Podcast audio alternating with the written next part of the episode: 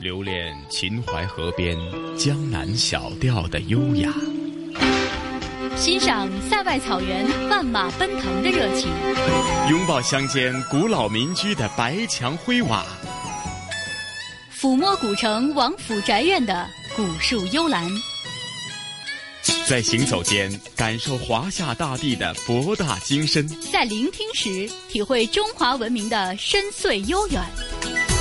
这里是华夏之声台和香港电台普通话台联合制作播出的《魅力中国》。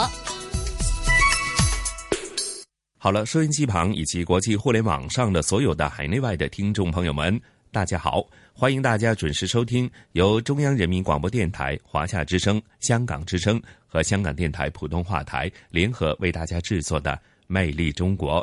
我是普通话台的节目主持陈曦。晨曦好，听众朋友大家好，我是中央人民广播电台华夏之声和香港之声的节目主持人胡杨。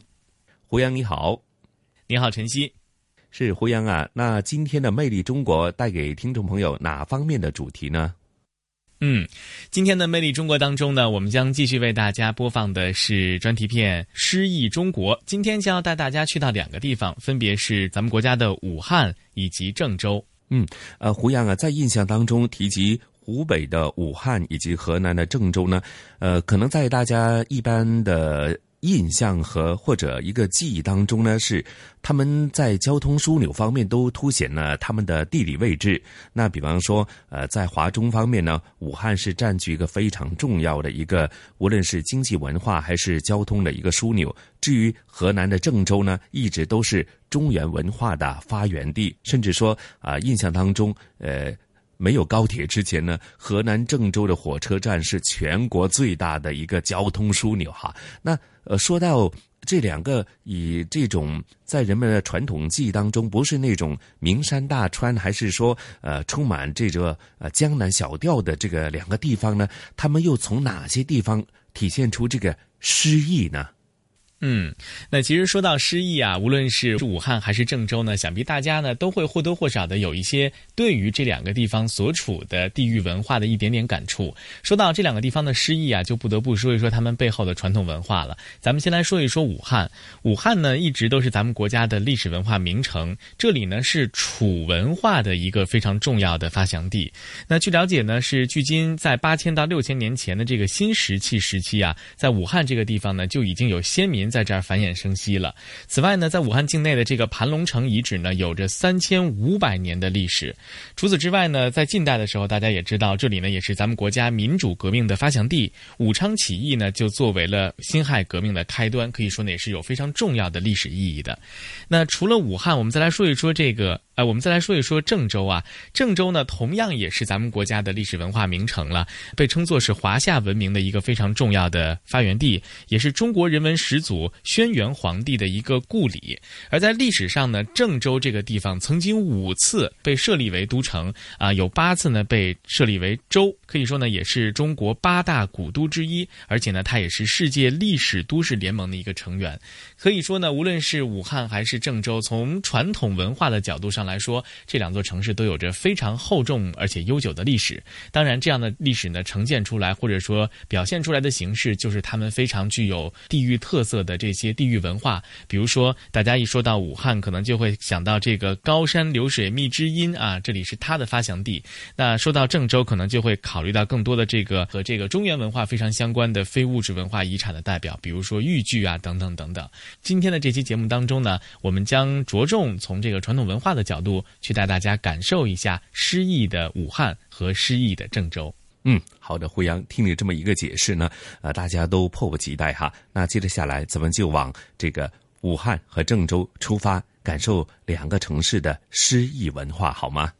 好的，接下来咱们就要走进武汉和郑州。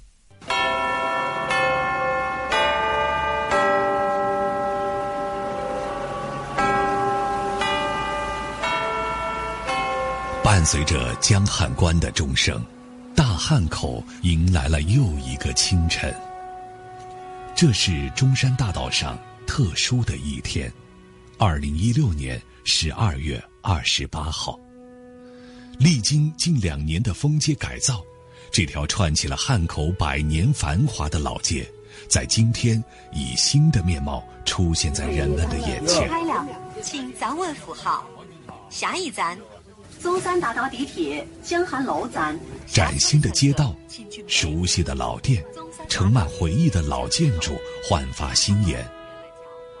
儿时的过早香味儿飘洒在大街小巷，在温暖的家常味道和爽快的方言俚语声里，似曾相识的老街，从历史深处姗姗走来。走过汉正街的鼎盛沸腾，走过江汉路的繁华喧闹，也走过礼份人家的市井烟火，走过洋房租界的万国风情。百年繁荣，涅槃新生。中山大道，从你的时光里走过，从过去到今天，直到未来。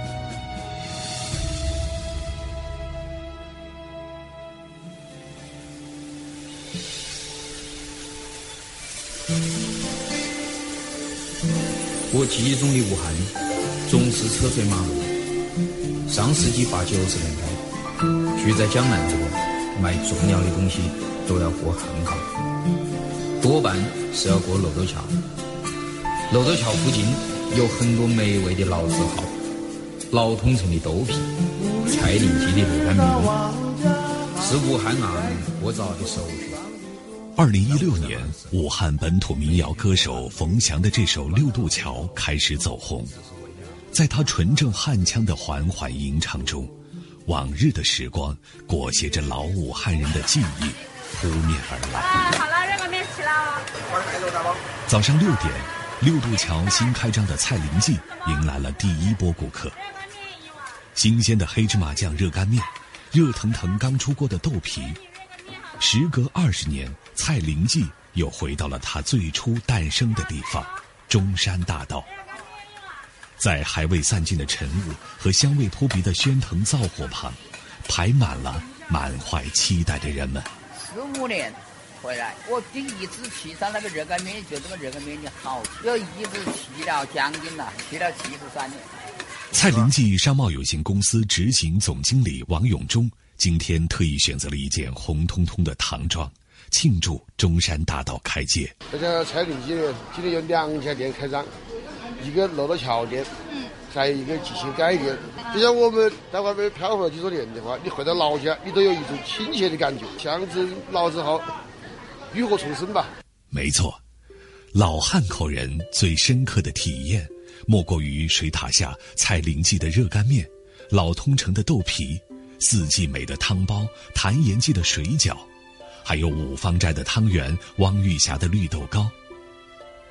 一条街的小吃花样繁多，鳞次栉比，这些抹不去的现象，是中山大道上鲜活的烟火味儿，也是层层熏染出来的成长记忆。毛主席就是这么，就在就在后面。麻辣那边，毛主席是早年来吃的对吧？豆皮。你想吃么子，等于就是品种不同。想吃粉，想想吃三鲜粉，想吃么子就在附近河去。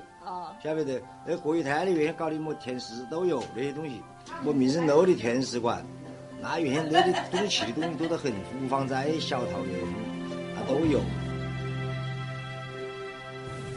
中山大道地铁镂头桥站。哎，对对对，原来是要工商的，就把下句话起来就行。一路车驶过民众乐园，车上的乘客们小声议论着。对面老万城酸梅汤的旁边，就是原来的福庆和牛肉粉。这碗牛肉粉也是六渡桥作者冯翔最难以忘怀的味道。很小的时候，他就听上一代人讲，在上个世纪八十年代，每逢发薪的日子，吉家嘴码头的搬运工人都会揣着一瓶小酒，迫不及待地来到福庆河。来上一碗牛肉粉，一边享受一边品咂，吃一口肉，喝一口酒，喝一口汤，特别享受，真的是特别好吃。长大上班后，冯翔住的跟福庆河比较远了，每天为了吃上这碗牛肉粉，他经常要排队排到上班迟到。呃，那个店是前店后厂，啊，后面就做米粉，前面就卖。所以有的时候你你甚至可以吃到那种那边刚刚做好的米粉是热的啊，热的这边就给你下了，而且特别好吃。五、四、三、二、一，百年中山大道华丽回归了。今天，伴随着中山大道的开街，十九家老字号重回中山大道，蔡林记的黑芝麻酱热干面，汪玉霞糕点，老通城的豆皮。冠生园的肉香饼，将在老师傅的手中重新活现出百年经典的老味道。一直关注中山大道修复的武汉地方志专家王汉武也来到街上重拾童年记忆。这个老万城啊，老万城酸梅汤，这是武汉人呐热天呐，呃，消暑，呃，就靠喝点酸梅汤，这确实是个老字号。一直坚持到现在是很不容易了。在他看来，中山大道的故事就是老字号的故事，他们涵盖了吃穿住用生活的方方面面，那是老汉口的生活，也是浓缩的武汉历史。吃豆皮的老通城啊，吃汤包的司机们，复兴河牛肉面，是吧？这是大家都很喜欢的。哎，老回宾酒楼是吧？德林啊，炫宫，哎，太原鸡水饺，沈媳妇的帽子啊，哎，平房照相馆，铁料照相馆，呃，叶开泰的药药店呢，荣宝斋呀，还有红旗服装厂啊，北海鸡服装厂啊，颐和服装店，这都是最有名的几家服装厂啊，哎，很大的钟表呢，工艺美术大楼，这这这里面的主要是工艺品，嗯，手工艺品，工艺品。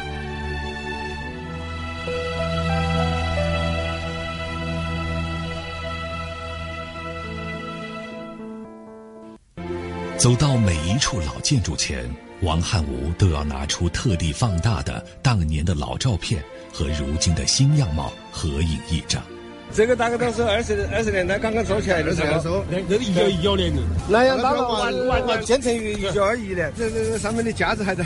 那架架子还没吃，那就得来。他感慨地说：“中山大道。”是武汉从传统城市向近代化城市转型的第一条近代马路。从诞生到今日，它始终是武汉最繁华热闹的所在，最时尚潮流的汇集地。就是它串起了几个商圈，一个是罗渡桥商圈，一个江汉路商圈，北京路商圈，车站路商圈，甚至一直到桥口商圈。哎，在汉口的几个五大商圈吧，他都把它串起来了。这这是这个中山大道。新市场在这里，民众乐园在这里。这个娱乐场所呢，在当时就说是学到这个上海大世界，也是个综合娱乐场所，里面呢。有很多的这个表演场所，是吧？你比如说京剧、丑剧、汉剧、越剧、豫剧。百年时光更迭，中山大道，这条被称为大汉口子午线的商业交通大动脉，繁华永不落幕。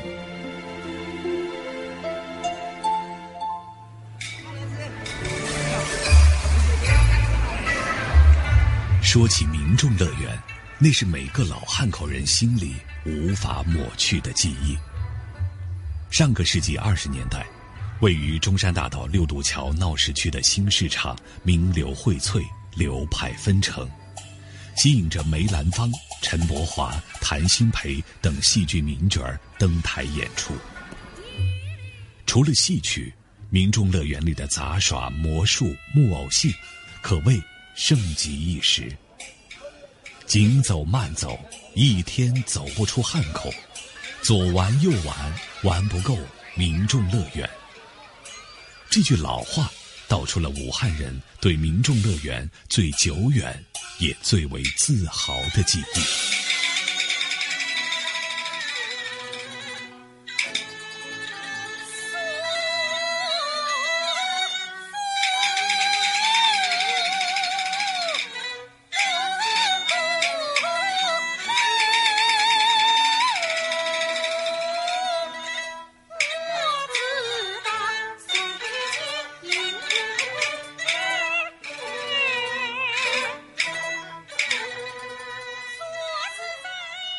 这里也是三十三岁的汉剧演员王丽最为留恋的地方。两三岁起，小姑娘就跟随着父母在戏班子里长大，青衣水袖，唱念做打，人声鼎沸的民众乐园，就是她的整个童年时光。我小时候就在那个里面长大的，因为我父母都在台上演出啊，那我怎么办呢？我就在里面。包括前一辈的那些老人就跟我们说，他们是两分钱门票进去，在里面玩一天。那个时候，民众乐园三楼一整圈，四个剧场啊，京剧、楚剧、汉剧、越剧、绍剧、黄梅戏、评剧为一个剧院，他们在在一个剧场里面演。这三个独立的是三个剧场。那个时候的江汉路等于说是所有的戏迷都在那个里面。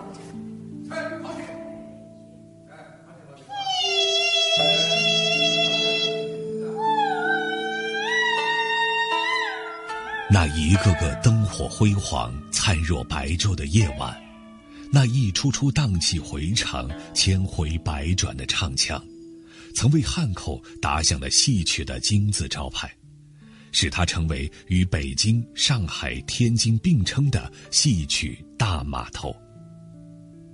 那时候，各个剧种同台竞技，都拿出自己的看家本领，吸引着戏迷。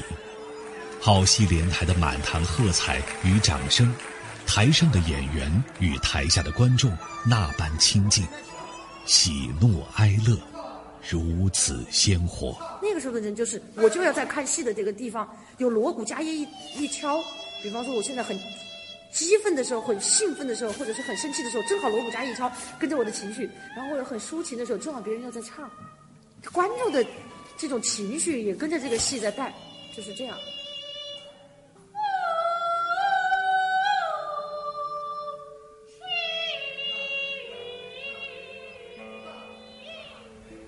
今天，走在街上的人们不断感叹：民众乐园现在不唱戏了，就如冯翔的歌中所唱。民众乐园现在不唱京汉处，为了赚点钱，一个个的把摊子都摆出来。但是，从民众乐园渐渐淡出的戏曲，从未真正从武汉人的生活里消失。它只是随着时代的变迁，走向了更大的舞台。上个世纪九十年代，王丽和父母告别了民众乐园的舞台，走进了剧场。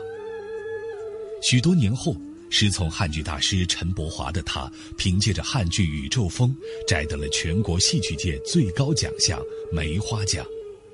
他还带着有着三百年历史的汉剧，飞越了太平洋。唱醉了许许多多的海外华人。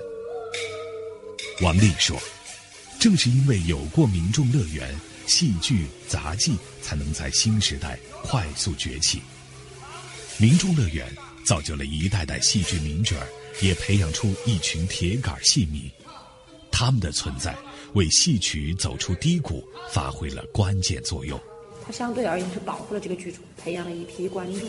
现在很多看汉剧或者看京剧或者基本上都是民众乐园的老观众，就那个时候的年轻人、小孩现在长大了嘛。民众乐园这个地方，对他培养了一个这种承上启下的一个转折的观众，不然就断层了。就是这个翻身仗不会这么快就打起来。崭新的民众乐园挥别了过往，在王丽的心中。无论时代如何变迁，岁月总会以别样的方式沉淀并保留下来。为了庆祝中山大道开街，晚上七点半，王丽和他的同伴们特地在人民剧院演出全本汉剧《宇宙风》。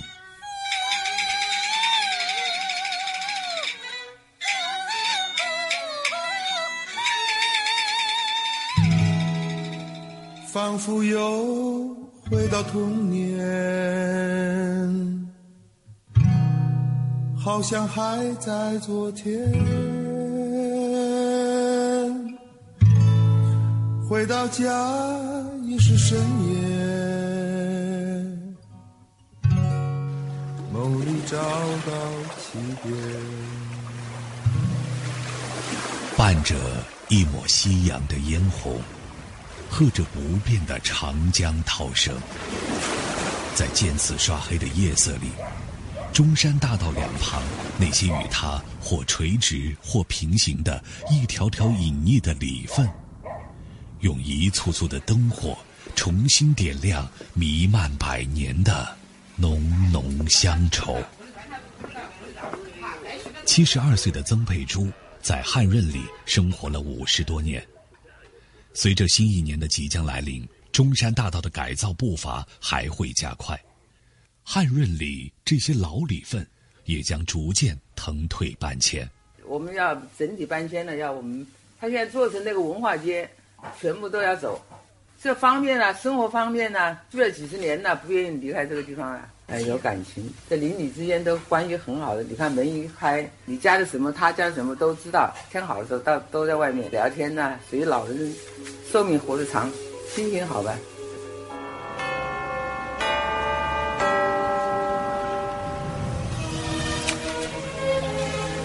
江汉关的钟声，响彻一个世纪。无数的故事在这里上演又落幕。花开几度，岁月更迭。流转的时光，刻在了中山大道的红墙、街角和纵横幽深的小巷里，也刻在了一代代老武汉人的记忆里。时代。总是要发展的，人类总是在不断的创造新的文明。尊重过往，前行的脚步才会更加自信。就像新的中山大道，它正塑造着新一代武汉人的成长记忆，并陪伴他们去展开更加漫长的时光之旅。那个时候是淳朴，但是在舞台上比较粗糙。现在呢，要细腻，它什么都是新鲜的。每个人对过往都会有些忧伤，时间流淌了，你只要是过了，你就不可能回去。但是对未来来说，你就把它记住，就是最好的事情。我是朝前看的，这个世界越新越好，越未来，我就越高兴。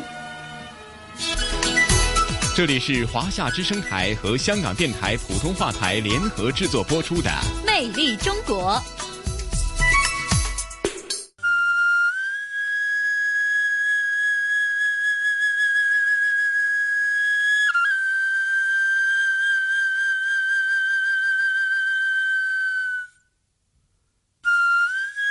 清晨，山林寂静，晨风将萦绕在树林间的雾霭。刚刚吹散，清脆的鸟鸣便叫醒了山谷。沿着松林掩映的青石甬道，依次走过中华门、天中阁、配天坐镇坊、松高峻集坊，一道道石门坊像是一个个庄重肃立的巨人，虔诚而又静穆。三三两两的香客一早就聚集在山门口，其中有几位手中拿着洞箫、扬琴等乐器，他们是为即将开始的中岳庙早课做道乐表演的。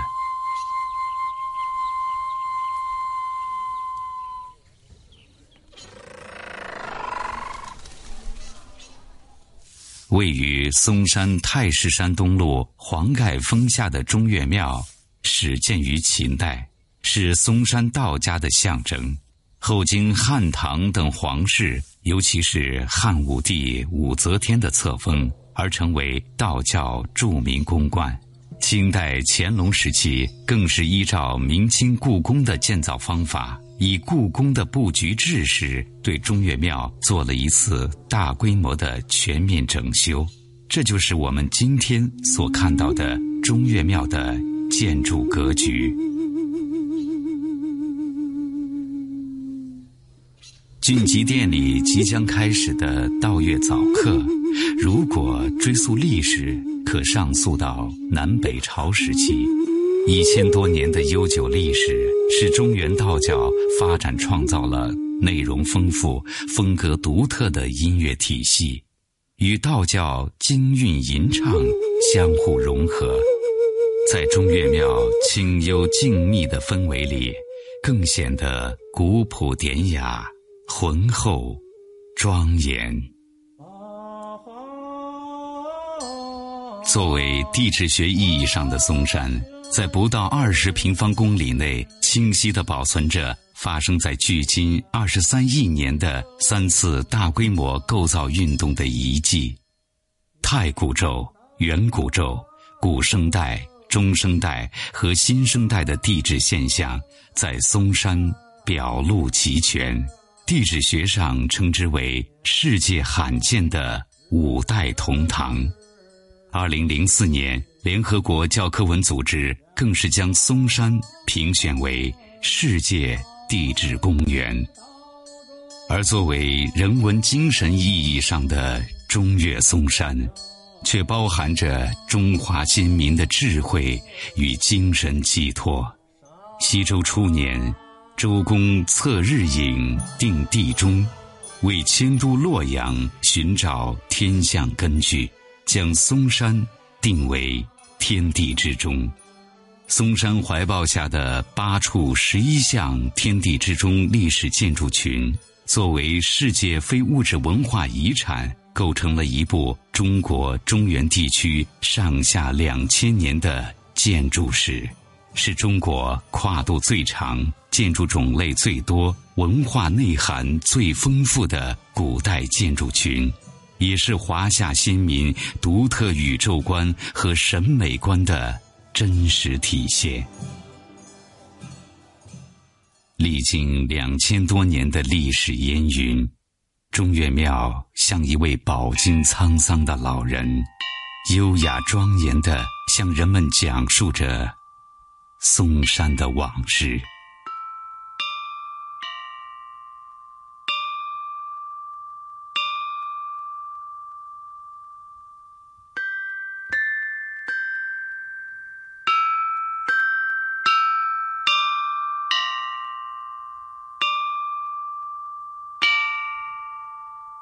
一山者，嵩山也；一山之在，天地之中。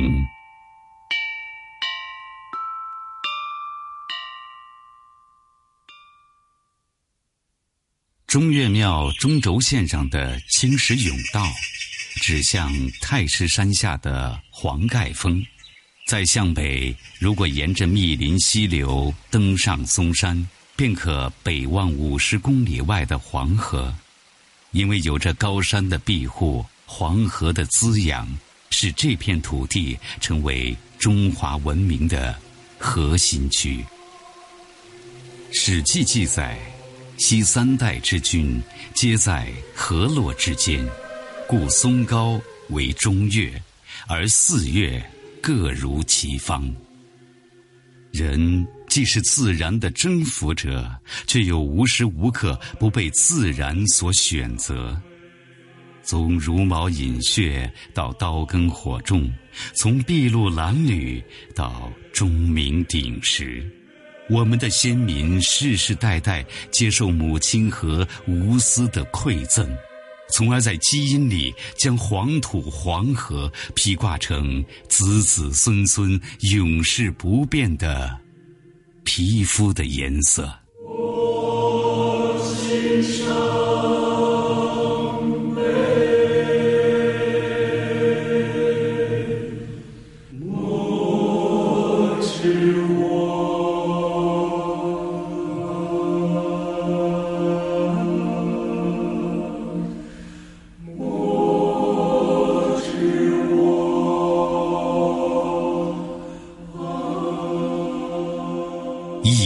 者，黄河也；一河之在，闻名摇篮。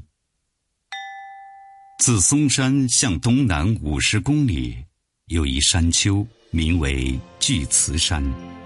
这里是中华人文始祖轩辕皇帝出生、建都和建立功业的主要活动地。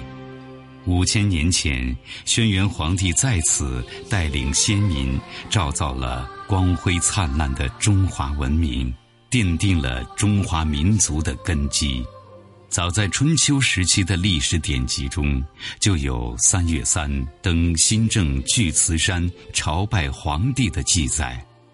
五千年来，每年的农历三月三，海内外炎黄子孙都来此寻根拜祖，这一传统延绵至今。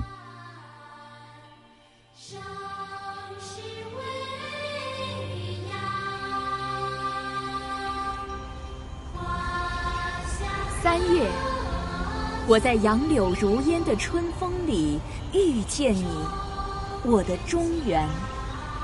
昔我往矣。三月，我在杨柳如烟的春风里遇见你，我的中原。昔我往矣。杨柳杨柳依依。三月，在也有蔓草的真味之畔，让我遇见你，我的中原。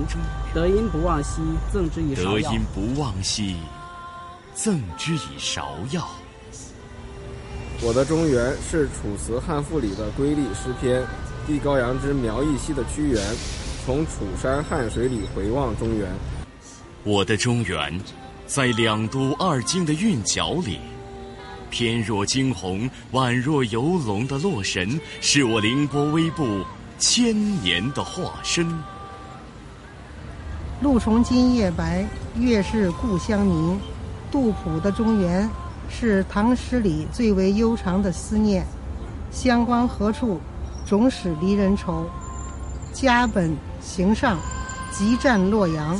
客家的宗堂，发黄的家谱，添上婴孩的名号，周武郑王，进士河洛郎。发黄的族谱，添上婴孩的名号，周吴郑王，进士河洛郎。于是，在三月的春风里。我遇见你并触摸你，三千六百年的商都古城环告诉我，那青那青铜纹路闪烁的光芒，是一个民族筚路蓝缕、移起山林的刚毅。是的，我在三月的春风里看到了你，又期盼着你。花开时节动京城的牡丹告诉我，那国色天香、华贵的仪态。吐露的是天地之中故乡泥土的芬芳。我是唐人街里横撇竖捺挥洒的气韵，我是大洋彼岸漂泊四海不改的乡音。我把家乡的黄河披挂成皮肤，我会把中原的。我是唐人街里横撇竖捺挥洒的气韵。我是大洋彼岸漂泊四海不改的乡音，我把家乡的黄河披挂成皮肤，我把中原的州府镌刻成名号。我知道三月的春风里，惊蛰的春雷总会唤醒我，叶落西归根。我也知道春风三月里，清明的雨水总会告诉我，我也知道西思亲。春风三月里，清明的雨水总会告诉我。故里兮，思亲。让我遇见你，在三月的春风里，在三月的春风里，让我遇见你。让我遇见你，在三月的春风里，在三月的春风里，让我遇见你。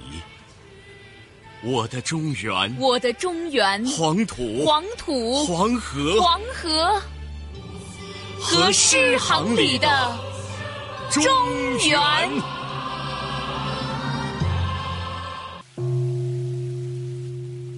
这个牌坊是明朝的牌坊，明朝的时候啊，少林寺非常鼎盛，皇帝都派这里的和尚出去打仗，抗倭寇，被封为大将军。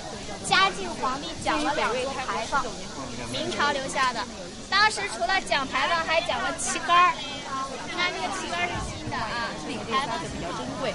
少林寺因做了在少室山下的那一座少林寺，珍贵少林寺创建于北魏但是因为少林寺在历史上被大火烧毁的次数比较多，所以咱们今天看到建筑大多数都是后期。少林寺有太多的故事，与影视作品、武侠小说中刻画的艺术形象相比，史书中所记载的更为真实、壮烈。导游所说的少林僧兵抗击倭寇的事迹，在明史中有所记载。学者顾炎武在《日之录》中称，嘉靖中，少林僧月空受都督万表西御窝于松江，其徒三十余人自为队伍，持铁棒击杀窝甚众，皆战死。明代文人胡文明所著的《云间杂志》更是详细记录了这次战斗的一个细节。一贼舞双刀而来，月空坐不动，将至，深呼乐器，从贼顶过，以铁棍击碎贼首，于是诸贼弃举。短短几十字的描述，让我们可以想象得到。在铁棍舞起的一刹那，禅学的智慧与武术的搏击是如何精妙的内外合一。三十余人皆战死，更是以无我之觉直达涅槃的至高境界。疑似者，少林也；疑似之在，精武。禅心。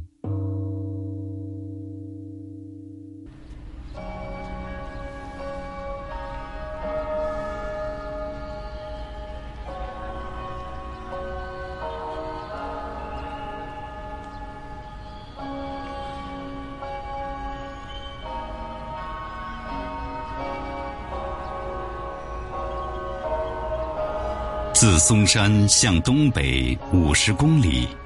商都古城墙沐浴着晨曦，二七塔的钟声唤醒人们，开始一天的忙碌。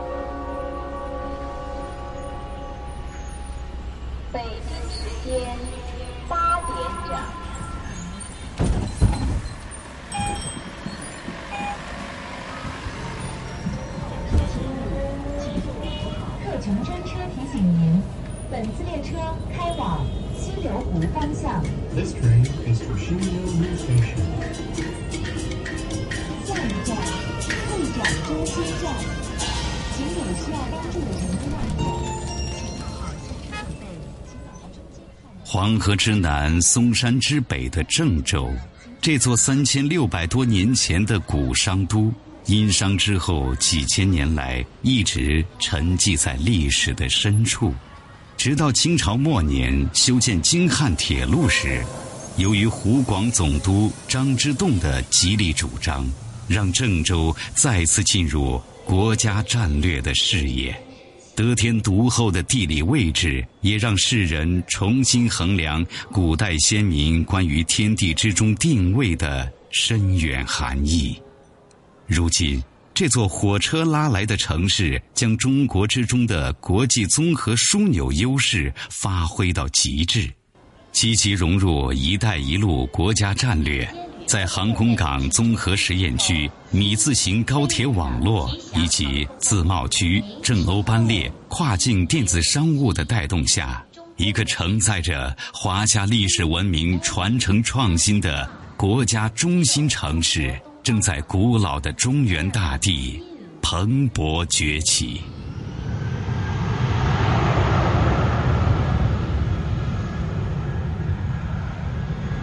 一城者，郑州也；一城之在，国际商都；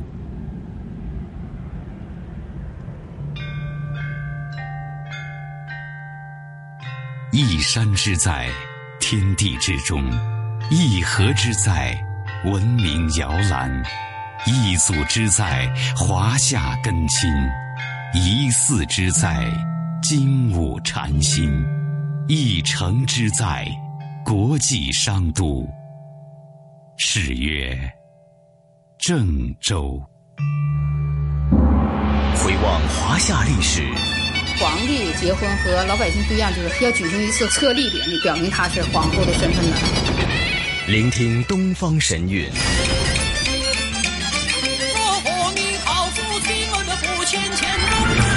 探寻本土文化。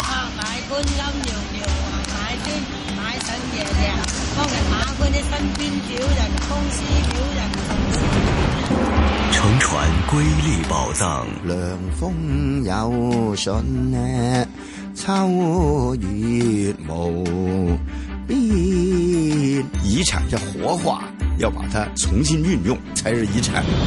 穿越古今，感悟人文，魅力中國。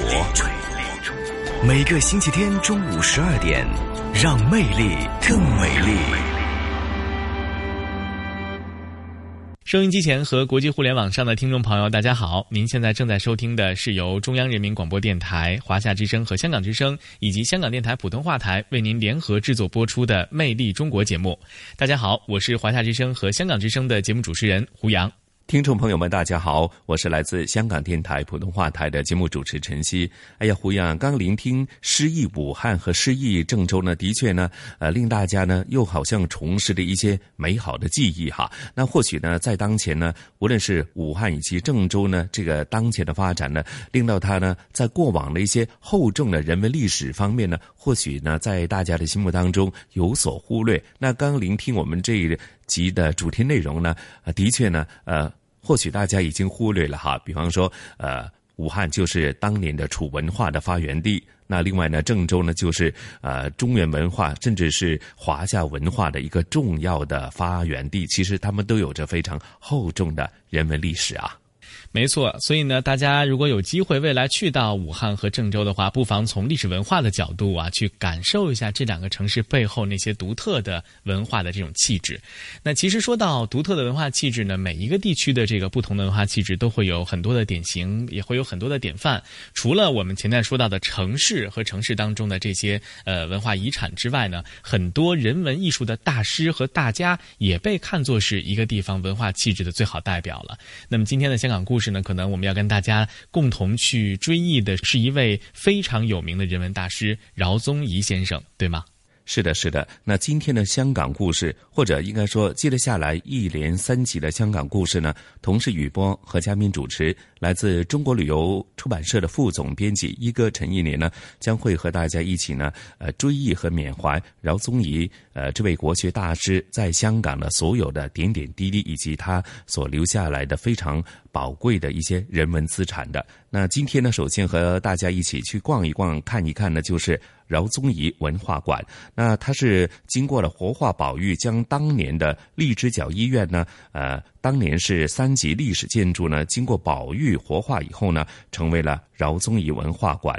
那并且它的整体的建筑群呢，一呃既体现了这个饶宗颐的国学文化的点点滴滴，然后呢又在这个保育的这方面呢做出相当的这个调整，相当的不错。所以呢也成为了呃香港在呃这个文化当中呢一个非常重要的呃浓厚的一笔呀，哈。所以呢，呃，接着下来，咱们也事不宜迟，马上呃跟随呃雨波和嘉宾主持一哥陈一年的脚步，我们去饶宗颐文化馆去感受一下国学大师饶宗颐的一些点点滴滴的文化，好吗？好的，那接下来咱们就共同走进饶宗颐文化馆。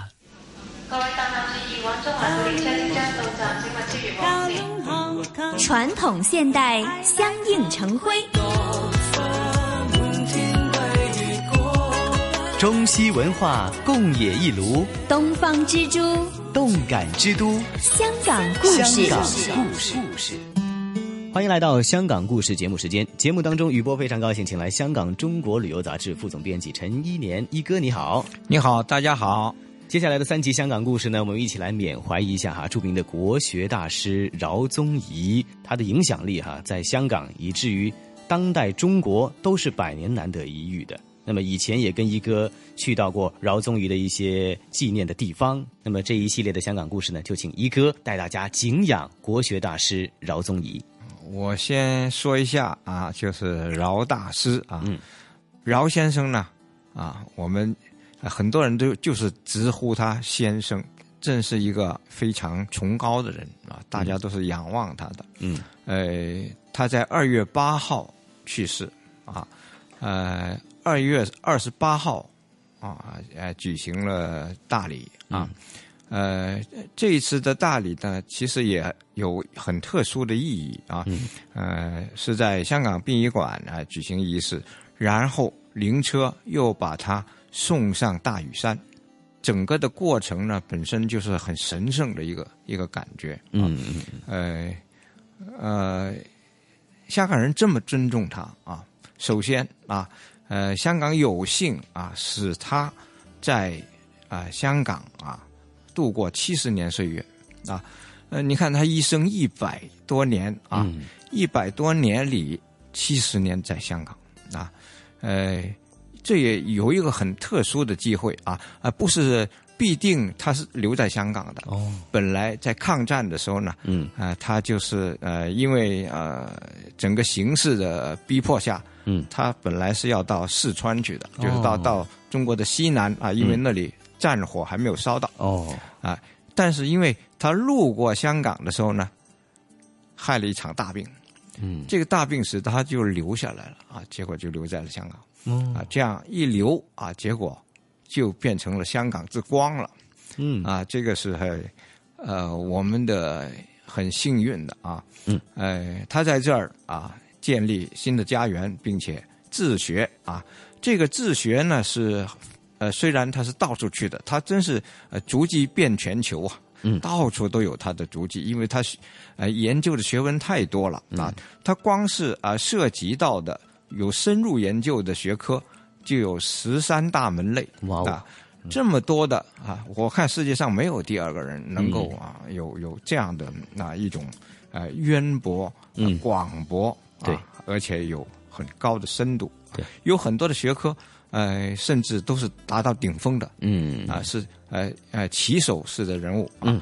呃，譬如像敦煌学啊、嗯。楚辞学啊等等啊这些啊，另外他又认识精通很多国的文字，甚至是呃古印度的梵语，就是一些很古、极少人能够弄通的文字啊，嗯。他都很精通，而且他在呃古印度文字的研究呢，可以说啊、超过印度的很多学者。对于香港来讲，对于呃全世界来说哈，他都是属于一位传奇人物、国学大师，有南饶北前之说哈。那么他有很多的作品。那么一般市民如果想领略哈饶宗颐文化类的一些作品，不妨来到饶宗颐文化馆。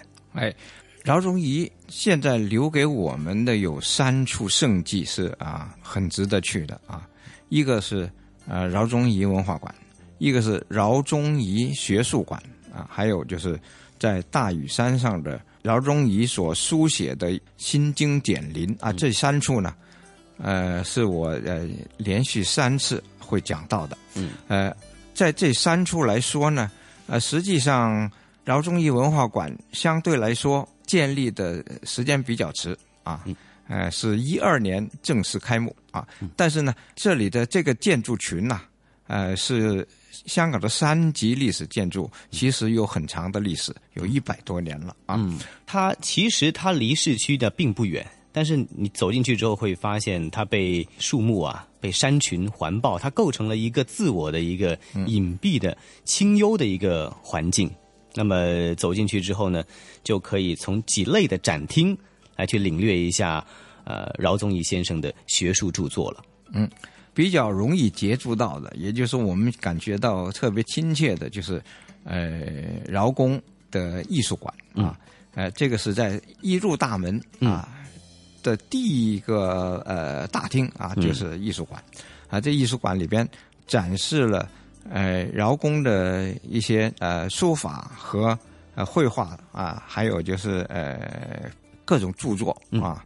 就在这里展示啊，在在那你可以有一个初步的了解，就是能够呃知道啊，饶公是一个怎么样的人物啊，并且啊，我们很多学术的东西不懂啊，但是在这儿你可以看到自己哎很能懂的东西啊，就是绘画，因为画。是形象的啊，直接啊用我们的眼。能够看到，再加上一些文字解说，你就能够理解啊。嗯，呃，看这些画呢，其实很有味道的啊。呃，饶公的东西啊，呃，学术很深奥，但是呢，绘画呃不是显得很深奥啊，对哈，呃，可以说是很很亲切啊。嗯呃他特别喜欢画莲啊，莲花花。嗯哎，呃，据他说啊，因为他的名字使到他跟莲结缘。哦，他叫饶饶宗颐嗯。啊，宗啊，宗法的宗，颐啊，呃，在汉代有一个理学家啊，嗯。叫是叫做周敦颐，嗯。啊，周敦颐呢，如果你读过他的啊的散文《爱莲说》，《爱莲说》啊，嗯你就知道了。这周敦颐啊写的《爱莲说》是一呃一一篇呃非常精彩的文章，嗯就是想写他怎么爱莲啊。嗯哎，饶宗颐的父亲呢，给他起这个名字啊，就是给给饶宗颐起这个宗颐这个名字，就有呃希望他宗法周敦颐。哦，宗法周敦颐，哎，就是说像他那样啊，嗯，呃，有学问，并且嗯啊、爱莲啊，像莲花一样的出淤泥而不染，不染啊，嗯啊，所以呢，呃，他这一辈子啊，尤其是在他退休以后，嗯，他画画呢，就用大量的时间，呃呃呃，是把精力花在画莲上啊，嗯。啊，另外呢，他的很多诗啊，呃，书法啊。都跟莲有关啊，这也说明了他在做人的一个准则啊，嗯他一种很廉洁的一种一一种呃品德，嗯。啊，他真是这么一个人啊，嗯。一个真正的君子，嗯，莲花就是经常被誉为君子之花，哎，就是花中君子啊，嗯嗯。嗯，哎，呃，在这里你可以看到呃很多的莲花，嗯。而就在这个呃馆里边啊，呃就在这个呃艺术馆旁边就有啊、呃一个莲花池，嗯，而莲花池的前面就是呃姚公的塑像啊，是个青铜像，嗯青铜像啊就向着他所喜爱的莲花池啊，嗯呃，所以这个环境里边呢，你真是很能够体会到啊，就是这一种啊饶公的精神。嗯，那么可以呢去静心下来，可以去感受一下国学著作的一种深刻的感觉。那当然，除了文化馆之外呢，还有学术馆，还有心经简灵。我们在下一期的香港故事继续敬仰国学大师饶宗颐。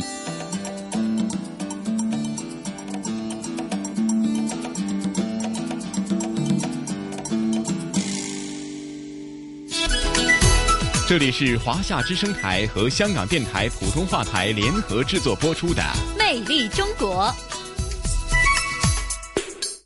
哎呀，胡杨，时间过得真快哈！在聆听了咱们这一期香港故事的主题内容，是有关于国学大师饶宗颐大师的一些文化点滴。饶宗颐文化馆之后呢，咱们今天《魅力中国》的节目时间很快又得告一个段落了。